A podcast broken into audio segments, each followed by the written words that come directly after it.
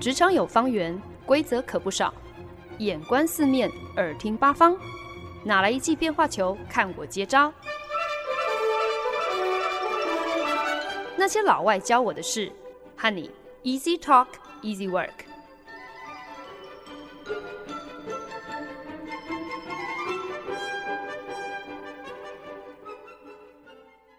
您现在收听的是《那些老外教我的事》，我是欢恩。其实过去几个礼拜好像比较少跟大家聊到关于职场的事情，主要呢就是因为我在节目当中也还蛮常提到，其实自己一直以来很敏感的，就很怕如果我太常以自己工作上遇到大小事当做主题的话，那节目可能一不小心就会变成自己的某种流水账日记哦。不过每次我我听到节目进场的时候，那一段职场有方圆，规则可不少，我就会忍不住稍微心虚一下，我想说啊，完蛋了，今天的节目又跟职场一点关系都没有，这样会不会有点广告不实？只能够说，真的就是你做节目做到后来，特别是这种单口相声形态的节目，真的很容易会就开始上演内心小剧场，然后自己就演起独角戏来，想太多哦。那我前几个礼拜好像曾经在节目当中也跟大家有稍微提到，就是我近期跟日本团队共事的一个初体验。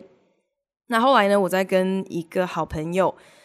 聊天，然后大吐苦水，批评我的日本同事各种让我不爽快的行径时，我这个好朋友他竟然瞠目结舌对我说：“哇塞，没想到。”你不但种族歧视，你还性别歧视耶！不过就是跟两个日本男同事一起工作两个礼拜，你现在就一竿子打翻整船的人，在那边大小声叫嚣日本男人是怎样子没用。当下我我有点震惊，有点玻璃心哦，我想说啊，你你你这样的指控很很严重诶。可是冷静下来，好好收拾一下我的玻璃心碎片之后，我就觉得。OK，如果连我身边跟我这么熟的朋友，竟然都会有这样的一个感慨的话，好，那那我我可能真的有需要好好自我检讨的必要。那刚好，呃，最近又比较少跟大家聊到职场的事情，所以呢，感觉这个礼拜今天就是一个很恰当的时机。可以来跟大家谈到这个故事，顺便也借机透过做节目来剖析一下自己的歧视心态。我是说，自己在职场上遭遇不平待遇的时候有的反应，等于也算是某一种。今天没有钱去请心理医生来咨商一下，不如就靠节目来进行一个自我诊断疗程，自己张老师自己一下喽。我觉得这样子再怎么样子都比让节目变成自己的口播日记好吧。所以呢，废话不多说，我们就来切入正题。首先呢，我想听众朋友应该对于所谓的 The Serenity Prayer 宁静祷告词应该不陌生吧？特别是这段祈祷文的头三句：God grant me the serenity to accept the things I cannot change, the courage to change the things I can. And the wisdom to know the difference。上帝，请你赐给我宁静，让我接受那些我无法改变的事情；赐给我勇气，让我能够改变那些我能改变的事情；赐给我智慧，让我能够分辨两者。当然呢，The Serenity Prayer 后续还有一些其他的内容，可是大部分人印象最深刻的就是前面这三句。The Serenity Prayer 宁静祷告文在三零年代、四零年代的时候被纳入了 Alcoholics Anonymous，就是戒酒无名会他们的乐戒步骤当中哦。因此呢，这三句话其实就成为许多受制于不同瘾头，然后呃寻求乐戒援助的人最熟悉的祷告词。我自己是觉得这个祷告词的这头三句写得真的很好，而且完全适用于所有的人、所有的情境，特别是在职场上。大家听到这边应该猜得到，本周单字想要跟大家分享的就是 serenity。Serenity 有平静、宁静、镇定的意思，其实呢就是混乱的相反，又或者更准确的定义应该是 the absence of chaos，就是混乱的不存在，就是 Serenity。想要在日常生活中达到这种彻底杜绝混乱、完全平静的状态，其实真的是很难的，因为我们都被训练要去习惯生活的节奏，就应该是一个永不止息的流动状态。路上的每个人好像总有一个现在即刻马上就必须要抵达的目的地，每个人的头上永远都有一个倒数计时的闹钟，随时随地你都在跟时间赛跑。好像大家的原厂设定就是分秒必争，因为前面这台反应太慢的车害你必须多等一个红绿灯，你就会感到不耐烦。超级市场结账的时候，如果你不小心挑到了一个动作比较慢的队伍，你忍不住就会开始翻白眼，开始跺脚。就连过机场安检的时候，你可能都会在心中盘算哦，最好要选就是排在那种西装笔挺、随身行李轻便，一看就知道是很常出差的那种空中飞人后面，千万千万不能够排在那种携家带卷、有老的有小的，还有大包小包还带婴儿推车的人后面，这样的冲过来赶过去。其实也不是什么自己事业做的有多大哦，好像真的怎么样，一秒钟几千万上下，纯粹就是一种控制狂的表现嘛。因为如果你能够控制你的时间，你能够控制你自己什么时候能够抵达目的地，什么时候能够完成你的待办事项，如何可以用最短的时间做完最多的事情，这好像就象征着某种 power、某种力量，甚至是某种成就。在职场上最能够观察到这样子的阵头哦，只是呢，在追逐权力、跟成就、跟控制的过程中，这以上形容的三个状态，跟宁静、跟平静，完全就是相反的，根本就是宁静绝缘体吧。为了控制权，得到控制权所进行的角力，自然不可能。杜绝混乱吗？这个过程的本质就是一个混乱啊，甚至可以说是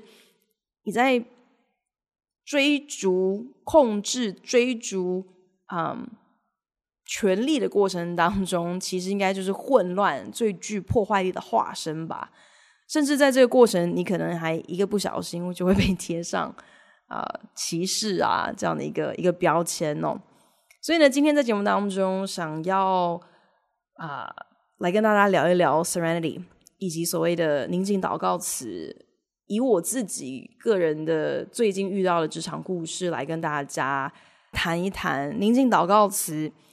可以如何应用在一个充斥着混乱、尽是权力斗争、为了控制、为了取得主导权而挥汗角力的职场。虽然呢，今天的节目是以 Serenity 为题。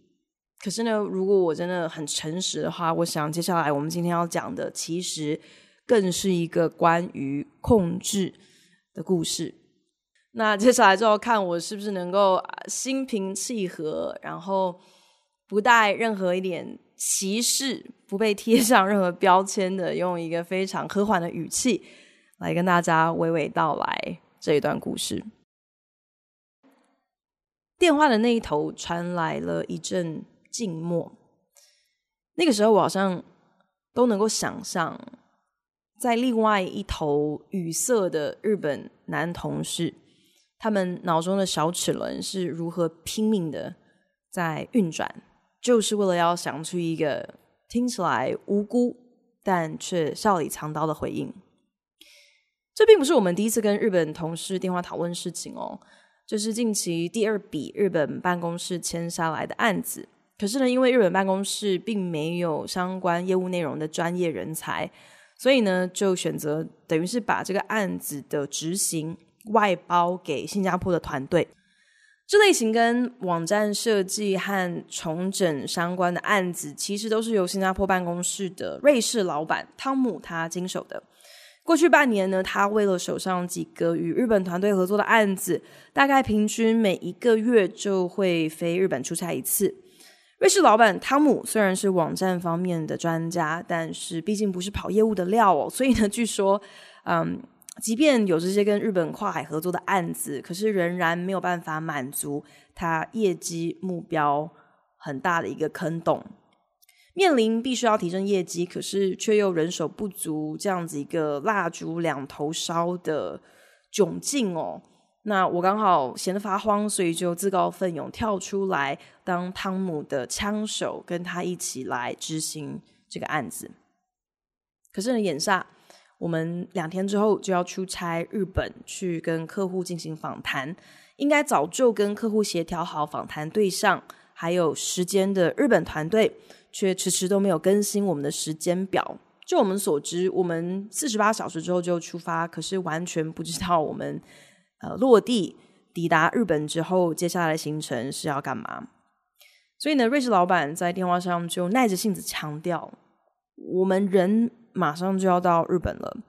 是不是至少可以先安排一下抵达隔天的行程呢？那有没有什么事我们可以帮忙的？说不定能够呃加速。敲定这些访谈时间，嗯，可以加速让客户明白这个这些要求的急迫性哦。电话那头传来一点杂讯，这个时候才听见了日本同事的回应，不疾不徐的说：“客户如果没空，那就是没空了，不然你们其实也是可以把你们的日本行程缩短嘛。”那后续的就交给日本团队处理就好啦。我当下就觉得特别的傻眼哦。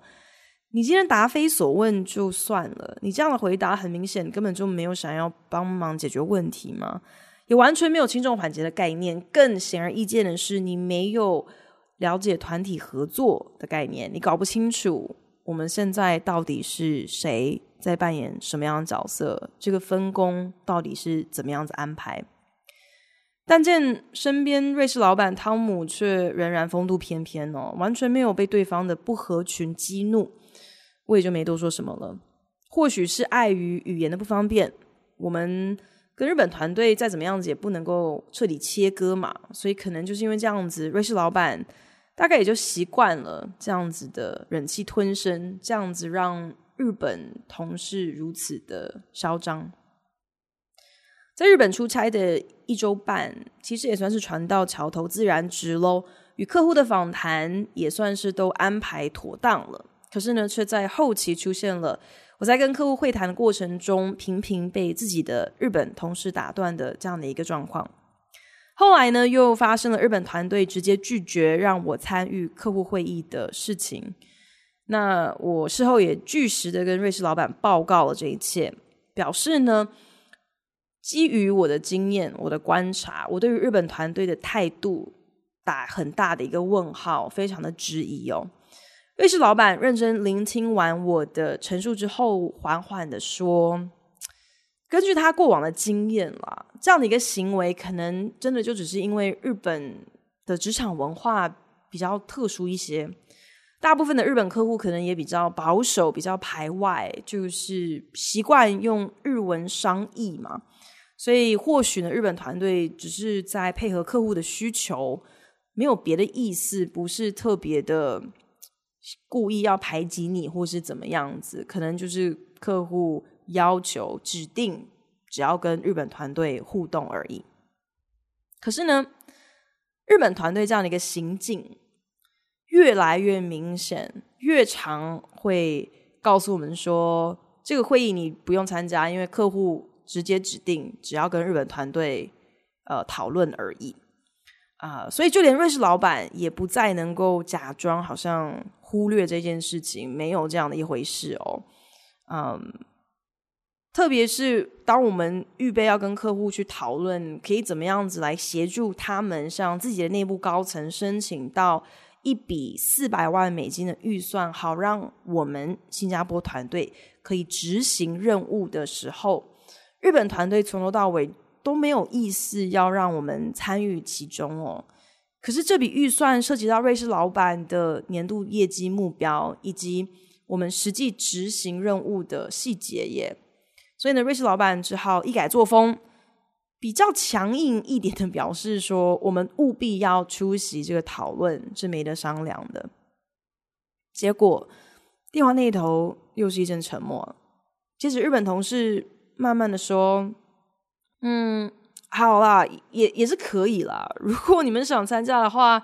可是不会有翻译哦，所以嗯，你们可能比较难跟得上讨论啦。”哇！这样的一个说法，应该是最经典的 passive aggressiveness。什么叫做 passive aggressiveness？简单来说，就是表面上跟你慈眉善目的，可是什么时候暗地里捅你一刀，好宣示主权，你真的最好把罩子放亮一点。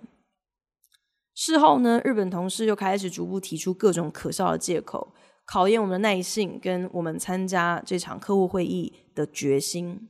先是说。嗯，没翻译哦。后来又说，嗯，可能没网络哦，所以大概没有办法顺利的远端视讯。接着呢，又出奇招哦，四个小时的会议，却只安排了一个小时的翻译。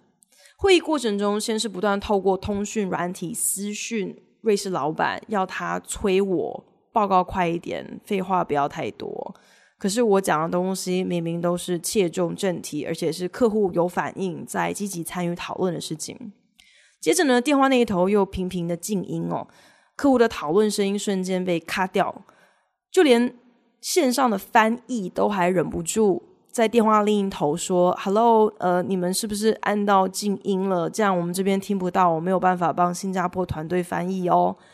到了这整个会议的下半场。更是忽然之间就无声无息哦，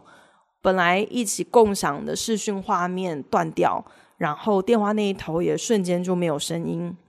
完全没有事先打一声招呼，没有任何的通知或者是事后的解释，忽然之间就直接断讯，画面全黑，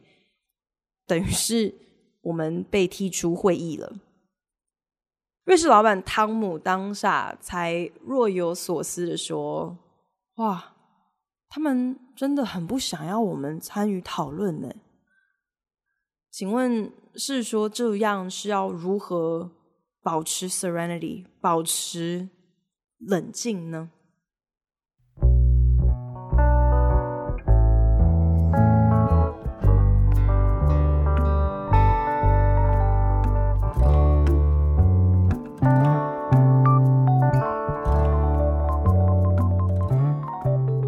您现在收听的是《那些老外教我的事》，我是节目主持人焕恩。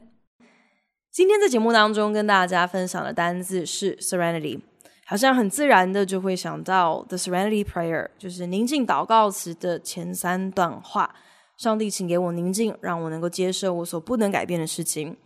啊、呃，请给我勇气，让我可以去改变我能够改变的事情；请给我智慧，能够分辨两者。”想要以 “serenity” 为题。重回职场相关的主题，顺便呢也能够让我稍微排解一下近期在工作上的一些积怨哦。毕竟只有正向的宣泄负能量，才不至于会被贴上无知啊、粗鲁啊、歧视啊、偏见啊这种标签。在职场上，其实真的特别容易陷于一个身不由己的处境。很多时候，可能你所负责的业务项目有。很多完全超过你控制的不可抗力的因素，会影响你的绩效，影响你来执行你的任务。可是很无奈的是，更多时候你的上司、你的主管根本管不了那么多，他要看到的是结果，他在乎的是结果，他根本不想去听任何你为什么没有办法达标、没有完成任务的借口。那当然呢，好在其实今天我遇到的主管们都还不至于如此的不讲理，只不过近期的这一个案子确实也让我面临到了，真的就是成败与否完全并非操之在我的这样的一个处境。与日本办公室合作的案子遇到了瓶颈，就连负责的瑞士老板汤姆都有一些匪夷所思哦。可是还是很理性的，一直想要从对方的角度出发去解释他们这些怪异的行径是没有恶意的。或许呢，是因为日本的职场文化怎样怎样怎样，又或许真的是日本客户他们就是比较习惯用日文沟通嘛。有可能呢，是因为日本团队他们很努力的想要表现自己的价值啊，自己在这个案子上头是有有分量的。又也可能就是因为日本团队他们想要维系客户关系嘛，所以希望能够跟客户多一些呃单独的互动。可是这些努力发挥同理心，好试图理性的去了解日本团队他们的这些言行举止背后的动机，这样的思路哦，真的对于现在的瓶颈都无济于事。我们现在还是卡关。所以你再怎么样子的想要往好处想，想要找一些台阶给日本团队下，都没有办法否认，其实日本团队他们的行为对于我们的整个案子的进度跟效力是有已经造成蛮大的一个伤害的。特别是我们新加坡团队是要负责执行任务的团队，却处处被蒙在鼓里。我们没有办法从日本团队那里得到最透明化、最清楚的资讯，就连想要参与客户讨论，都还要得到他们的许可。然后好像得到许可之后，还会莫名其妙的就被踹出会议室，等于是被踹出会议室。日本团队一副天塌下来，他们来扛就好的高姿态。如果今天你有点实力，有些成果可以让人感到幸福，那也就也就算了。可是今天他们要去跟客户开会四个小时，根本半点准备也都没有。又或者你甚至可以揣测说，他们搞不好根本就是刻意藏私哦。所以为这个讨论有什么样的预备，他们也从来没有想要事先让我们先知道。无论如何，这种没实力或者是没担当，没有办法提供团队其他成员一点信任感，却还要奋不顾身在那边扯人后腿的行径，我真的觉得这这应该就是猪队友最。最完整的定义跟 精髓了吧？我觉得我语气里头没有任何的歧视跟偏见呢、我非常的心平气和的陈述这个事实。当然，我也尝试跟瑞士老板汤姆沟通了几回哦。可是过程当中，其实自己也必须要很谨慎，要小心自己的措辞。毕竟呢，这是我第一次跟这位瑞士老板合作。虽然呢，我的贡献他已经是看在眼里，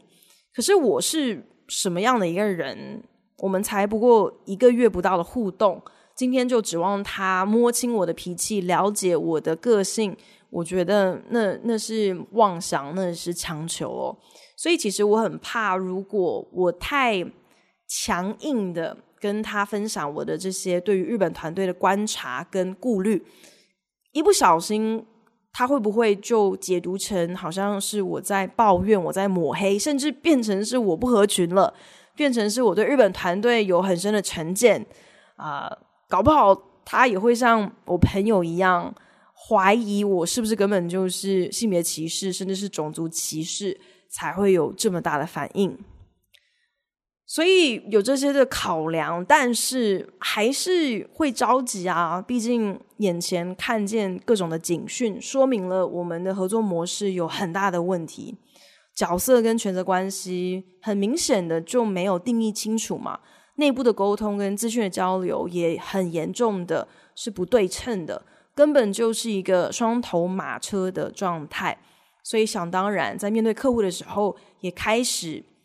频频出现口径不一致的这样的一个状况。如今面对替客户争取我们的业务预算这么重大而关键的任务，难道我们不应该更积极的去厘清日本跟新加坡团队之间的嫌隙？是不是能够取得预算？这完全关系到瑞士老板接下来三年的业绩目标，他可能会有多大的一个坑洞要去补？所以。可见呢，汤姆先生他绝对有最大的诱因，应该要来想办法，在这个案子当中取得不容置疑的主导权，来解决团队当中很明显的矛盾嘛。可是瑞士老板却老神在在，说他已经有跟日本那边的业务主管沟通过了，那他很信任。日本的业务主管，相信对方的判断力。如果呢，这个业务主管他觉得现在这个日本的团队这些角色、这些人才是最好来接手这个案子的人选。如果这个业务主管他说：“嗯，跟日本客户打交道就是这个样子啊，所以日本团队的这些行径啊，不是在排挤我们啦，也不是在妨碍进度啦，不会影响我们的效率啦，不会危及我们是不是能够取得预算的几率啦。”如果那个日本的业务主管这么说的话，那么瑞士老板汤姆就选择相信他。今天他要扛业绩压力的人都没有再紧张了，那我紧张什么呢？我没有权利教训日本的同事，我更没有立场指挥瑞士老板，他应该要怎么样子用人，应该怎么样子来管一个团队，应该怎么样子经营他的业务。我只能够管好自己，我只能够选择让自己释怀。The Serenity Prayer，宁静祷告词当中的第一句话：God give me the serenity to accept the things I cannot change。上帝啊。请给我宁静，去接受那些我无法改变的事情。我觉得这个领悟的关键，你为什么能够心平气和的去接受那些你无法改变的事情，是出于一种 self-awareness，一种自我感知。简单来说呢，就是你需要 know your place，know your place，明白自己是什么身份，是什么地位，是什么角色。是在什么样的一个处境？当你明白，当你有这样的一个 self awareness，知道自己现在陷于这个状况的时候，你到底被赋予什么样的一个权利跟责任？当你有这样的一个自觉，这才能够帮助你去明白，到底什么事情是在你的掌握之中的，而又是哪些事情，即便不在你的掌握之中，其实你真的也没有必要愤愤不平。这个就是达到 serenity。进入到心平气和，进入到宁静的第一步，认清自己今天在眼前这个僵局中，在这个问题当中，这个情境中，你到底有多少的权利跟义务？我还是尽忠职守啊！我把我该做的事情做好，我问心无愧，在我能够影响的范围之内，我发挥我最大的影响力。其他的，哈，就不是我能够管得着的。我在这个案子上已经。把我该做的事情做到我能力范围的最好。至于争取预算，给日本同事好看，让他们见识一下什么叫做专业，这些都不在我的权利义务的范围中，所以真的没有必要浪费力气。Serenity Prayer 宁静祷告词的第二句：Give me the courage to change the things I can。给我勇气去改变那些我能够改变的事情。我觉得这句话其实是一个特别有趣的一种换位思考。我觉得今天当你尽力而为的时候，之所以也需要有一些勇气，不只是因为其实任何自发性的初级想要带来任何改变，这本身就带有一定的风险嘛。除此之外呢，我觉得更是因为很多的改变，就算是显而易见的改变，也不代表它轻而易举啊。就更别说是那些不是那么显而易见的改变，之所以容易被人家忽略，通常都是因为他们本身就是具有一定的难度，是必须要付上一定的代价的，所以难怪让人连考虑都不敢考虑，就会直接打退堂鼓。难怪你需要请上帝给你一点勇气，去选择采取那些。被人忽略、被人省略，只是因为看起来可能有点太难的改变。同事用语言跟文化作为借口来排挤你，来妨碍你。老板可能基于人情啊，或者是政治啊，或者是其他更远大，所以你完全不知情，或是没有办法明白的原因，所以呢，不够积极来扭转你们当前的瓶颈。你已完成你阶段性的任务了，那么接下来还能怎样呢？拍拍屁股，当做你已经仁至义尽，剩下也没你的事了。我想要公司出钱赞助我去学日文，我这么斩钉截铁的跟瑞士老板汤姆说。汤姆的表情先是露出了一丝的惊讶，可是呢，我看到他的眼神在下一秒钟马上就变锐利了，就好像他的脑中正在进行一系列的连锁反应。一边估算这个提议的可行性，一边开始推敲，是对于他针对日本市场的长远计划可以带来怎样的效应？好像好不容易你找到了一片关键的拼图，所以现在你必须要开始快速的去找到一个最合适这一块拼图的归属，才能够让眼前未完成的蓝图慢慢现形。为了因应猪队友跟消极老板，直接去学日文吧。这绝对不是一件显而易见的、很轻松就可以达成的、可以改变的事情哦。学语言毕竟不是一天两天的事情。什么样的傻子会因为在工作上遇到猪队友，一气之下就豁出去说，等到哪天我把你的语言学好，我就直接空降做你老板，到时候看谁排挤谁。可是只因为。为了解决眼前的一个瓶颈而去学语言，乍看之下、乍听之下，好像不是一个那么显而易见的选项，不是一个那么速成、那么容易的选项。这不代表它不可行，不代表它是天方夜谭。很多的改变，你如果没有勇气铁口直断说这就是我能够改变的事情，你永远不会知道它是否可行。民主是如此，自由是如此，女权运动是如此，同工同酬是如此。开口要公司出钱投资，让你去学一个新的语言，也是如此。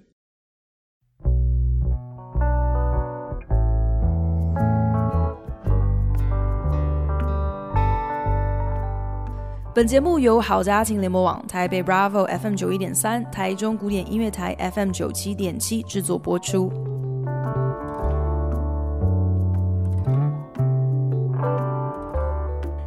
虽然呢，最近并不是很常在节目当中提及工作的事情，可是呢，我想特别细心的听众朋友，可能还是多少能够嗅出，其实我对于现在工作不是很满意的蛛丝马迹哦。每每遇到任何类似这种情况，当你发现你正处在一个让你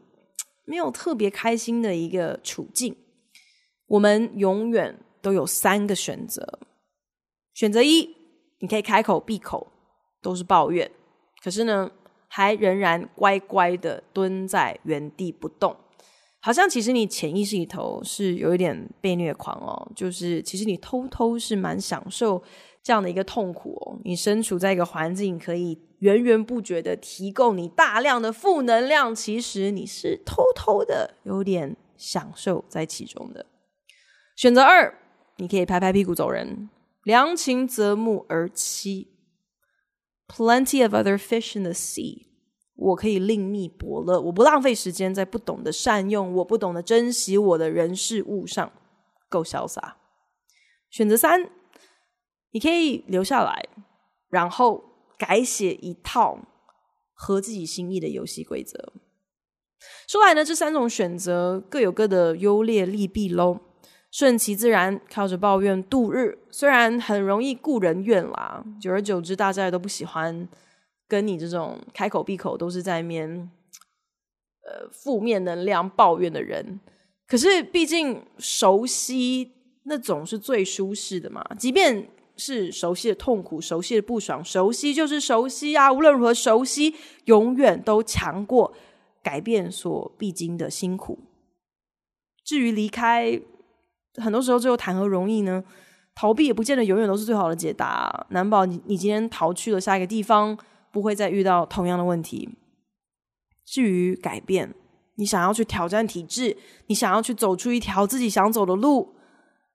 如果真的这么容易的话，哪里还需要你打头阵在那边披荆斩棘呢？老实说，前面两个选择，留在原地抱怨跟拍拍屁股走人。我都试过很多遍，我很有经验。那 这些选择的成效当然也有好有坏，有很潇洒跳槽之后，结果根本就是从一个火坑跳入到另一个粪坑这样的一个经验，也有因为积怨太深，可是并没有任何的行动去改变任何的事情，结果这些不爽溢于言表，反而被主管识破，然后惨遭 秋后算账，被刁，遇到这样的一个尴尬。可是第三个选择，stay and fight，留下来，改变游戏规则。这对我来说，其实是一个全新的体验，全新的选择。之所以从没有尝试过，当然就是因为三个选项当中，就属这一个最难。你今天要能够成功，留下来还能够改变体质，留下来不被眼前那些让你愤怒的事情啊。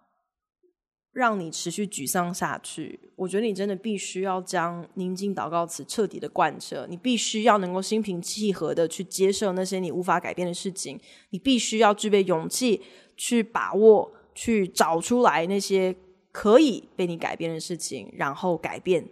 采取行动去改变。你也必须要智慧去能够分辨两者的不同。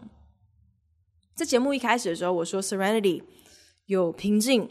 有 the absence of chaos，混乱不存在这样的一个意思。平静之于一般人，其实往往比登天还要难。真的是因为，如果大家跟我一样的话，恐怕我们都是会穷尽一生，只是为了有所获得，只是为了在追逐、在角力。这种大家追求的就是 control，就是控制嘛。可是我今天却选择以 serenity 为题。然后跟大家分享一个关于控制的故事，说起来真的是非常的自相矛盾。在与日本合作的案子当中，我心中所有的不平还有不满，完全是因为在我眼中，这就是一个正在失控的案子。We are losing control。我们因为语言的隔阂，所以没有办法充分的掌握案子的主导权。